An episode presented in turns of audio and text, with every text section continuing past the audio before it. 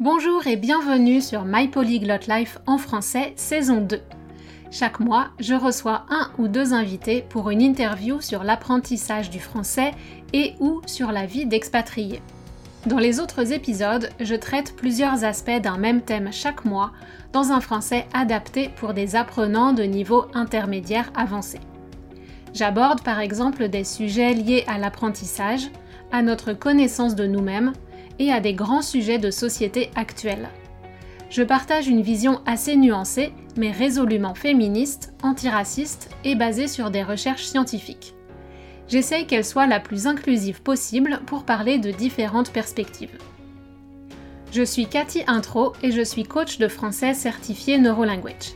J'espère que mon podcast vous permettra de travailler votre compréhension orale, d'apprendre du vocabulaire, de réfléchir et vous donnera envie de discuter de ces sujets en français.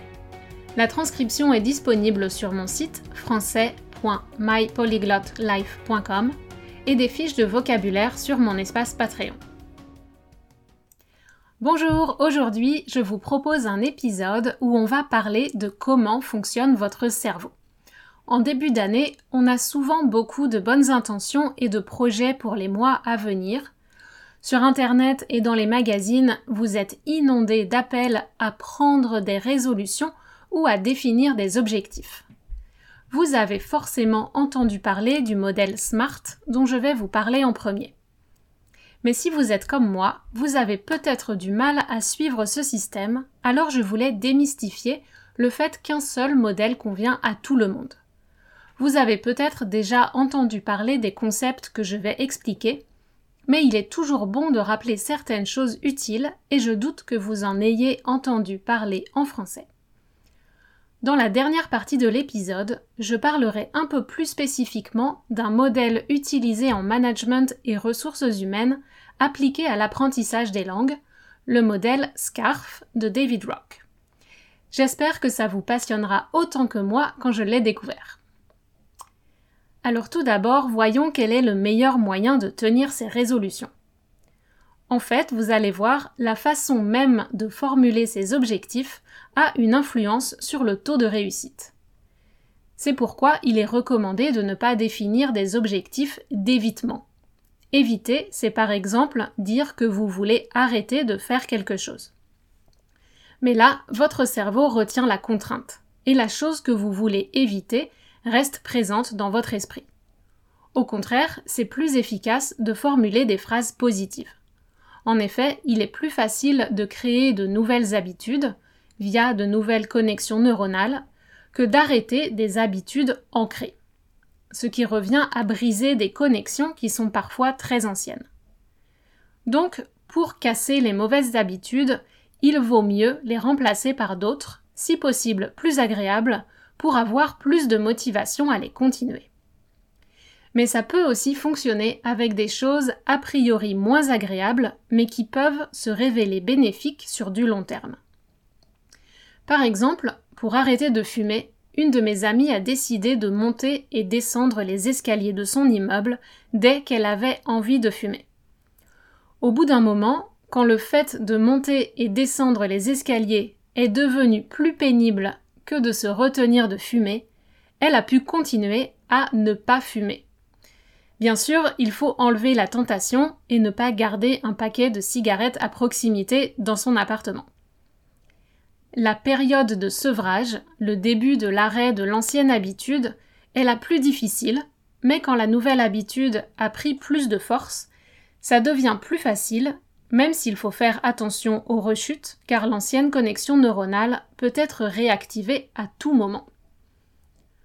Une étude de 2018, en collaboration entre les universités de Stockholm et Linköping, publiée dans la revue PLOS One, a démontré que la façon de formuler les objectifs est cruciale.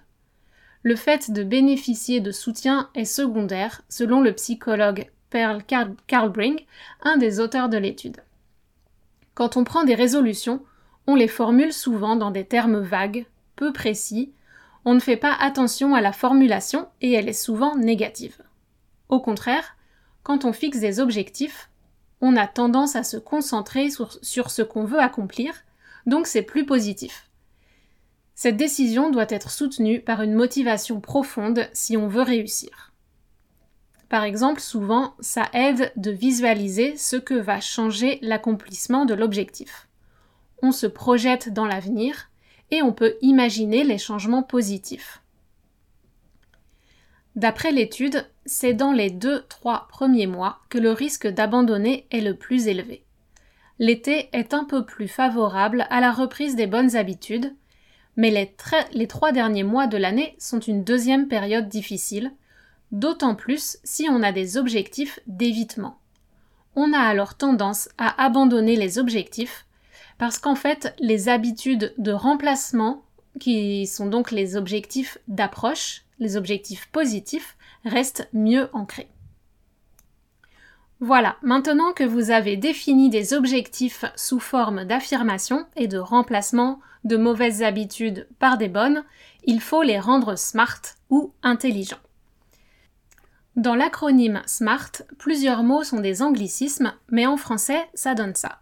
Spécifique, mesurable, atteignable, axé sur les résultats et temporellement défini.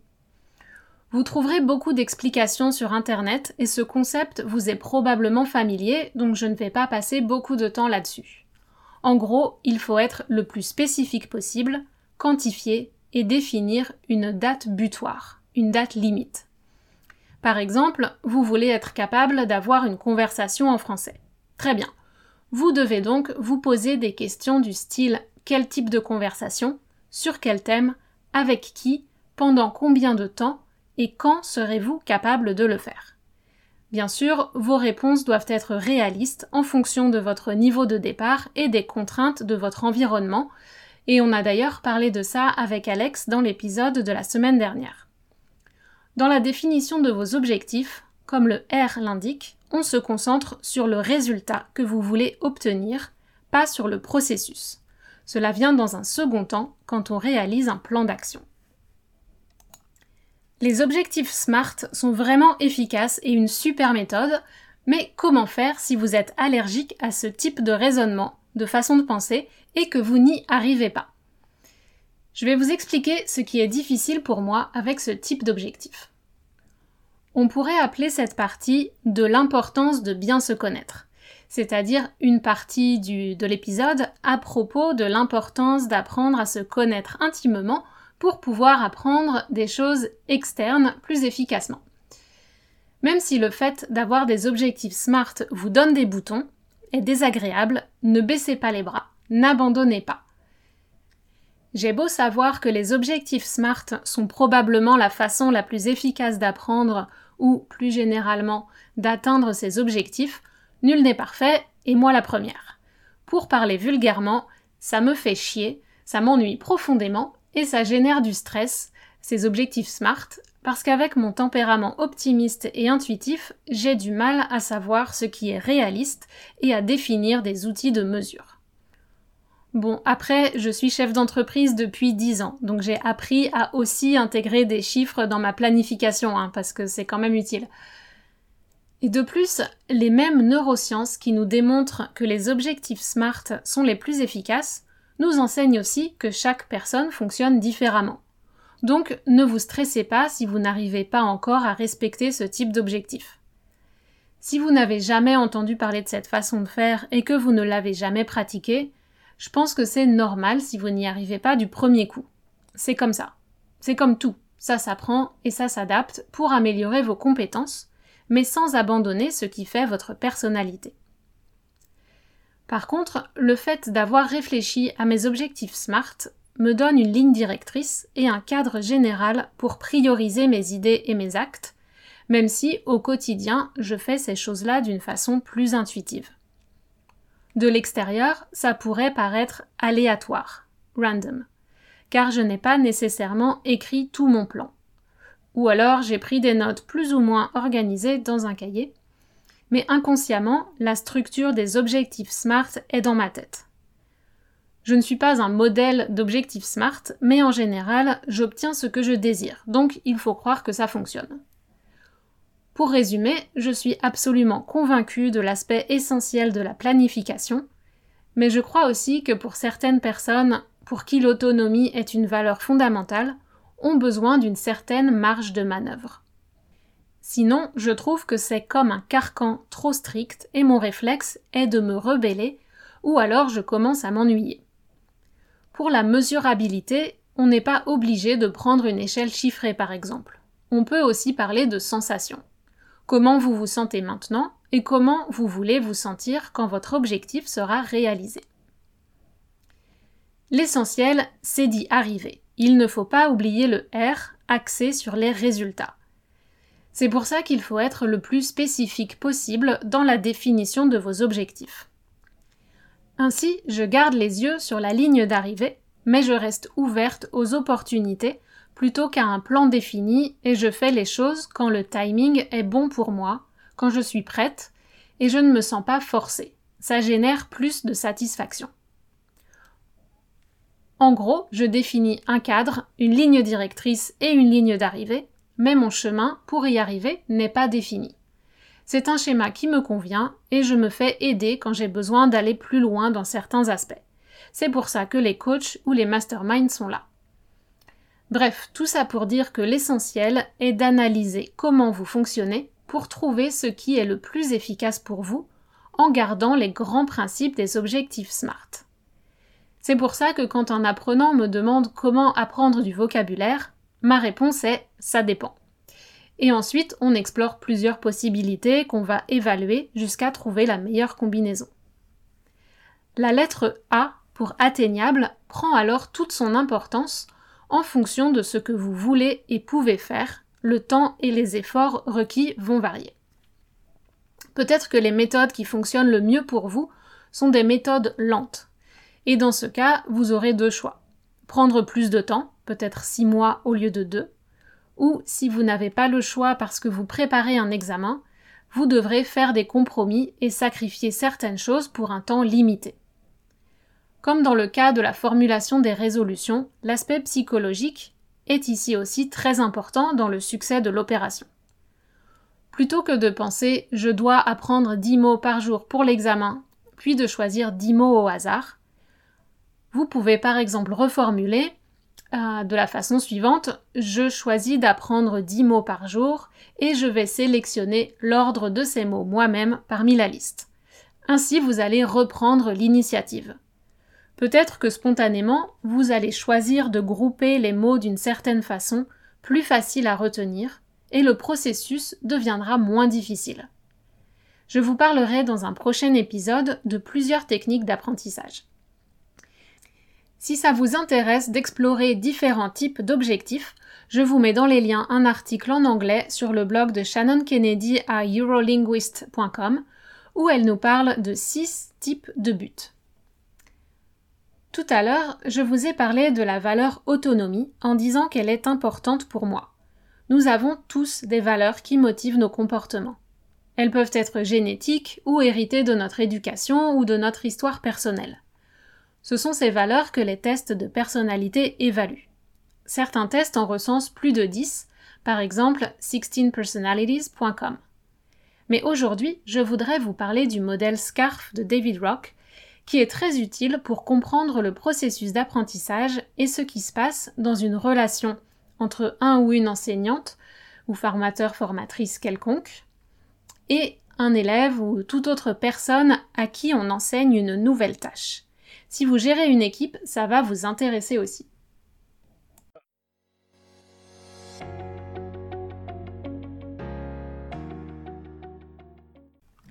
En fait, lorsque vous découvrez le modèle SCARF de David Rock, votre vision du monde et des gens change.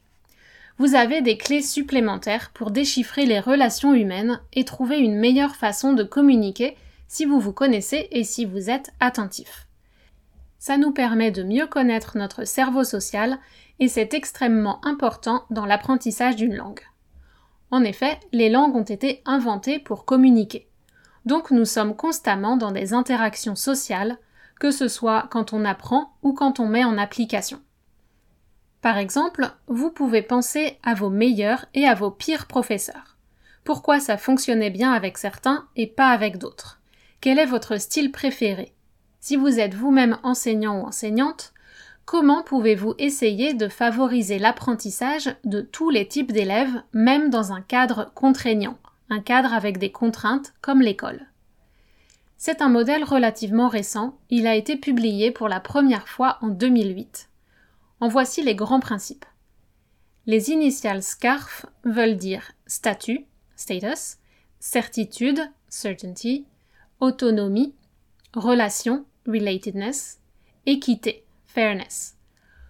Ce sont les valeurs de base qui dirigent nos comportements et chaque individu accorde une importance variable à chacune de ces valeurs. Revenons un peu plus en détail sur ce qui se cache derrière chaque lettre exactement. Le S de statut ou signification, c'est notre importance relative par rapport aux autres, ou notre perception de l'importance qu'on a pour les autres. On veut que nos actions aient du sens et qu'elles reçoivent une certaine considération.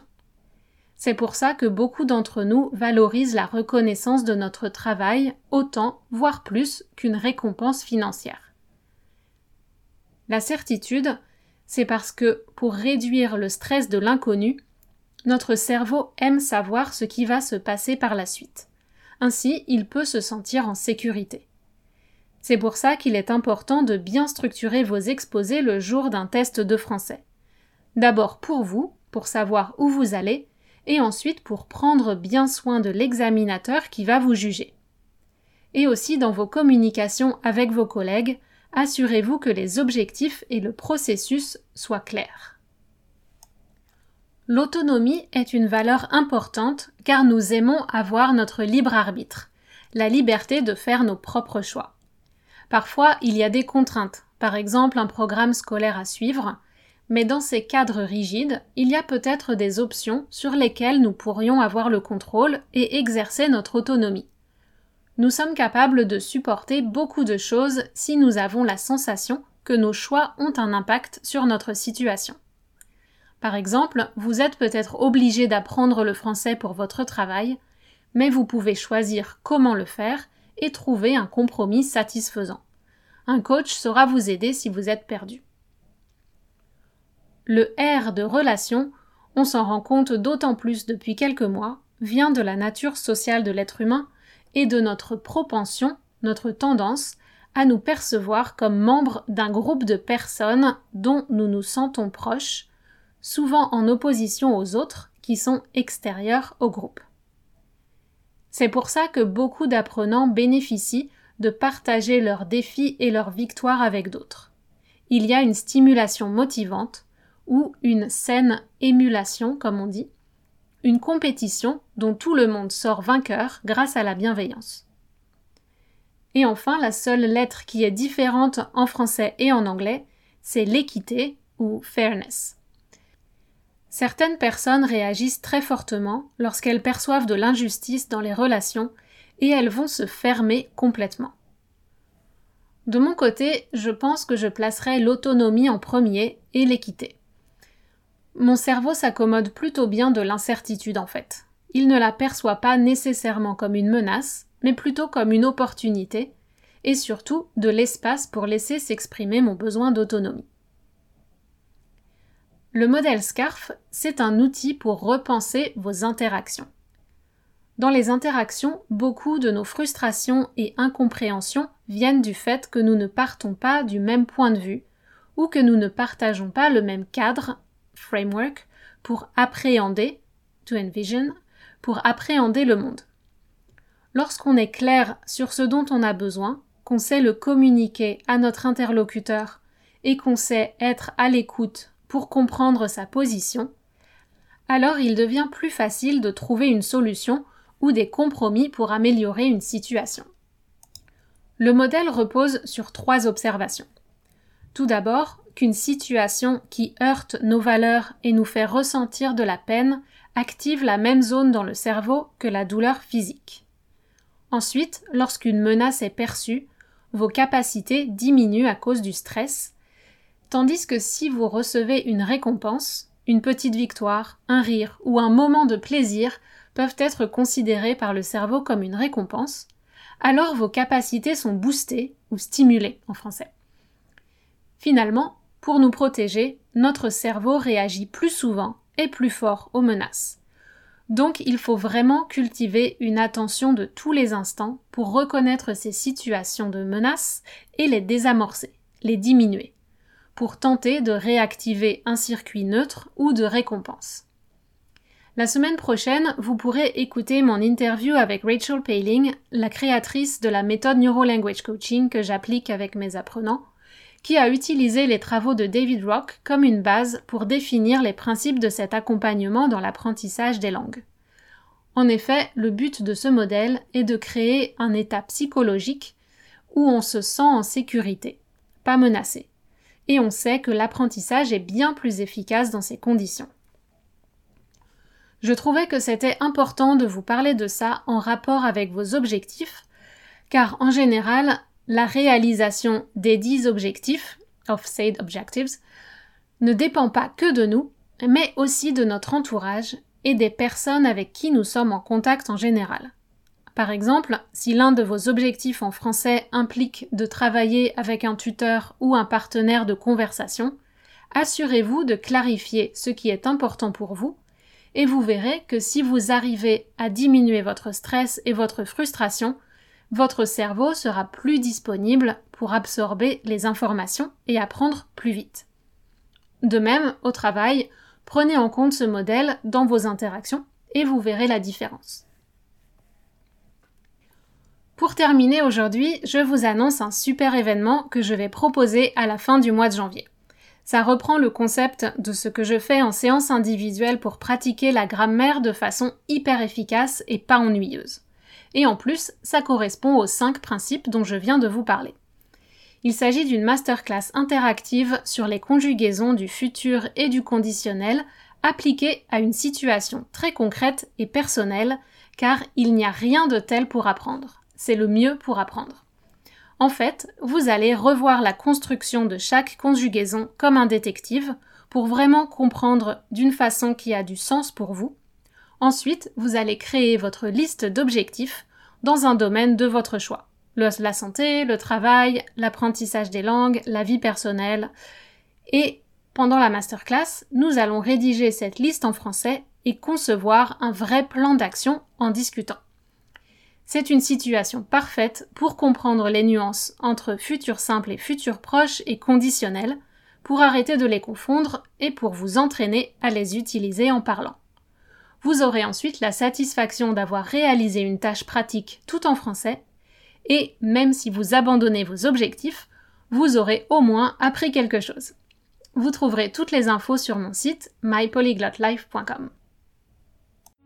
Voilà, si vous aimez ce podcast, n'oubliez pas de vous abonner et d'en parler autour de vous, et je vous dis à très bientôt sur My Polyglot Life en français.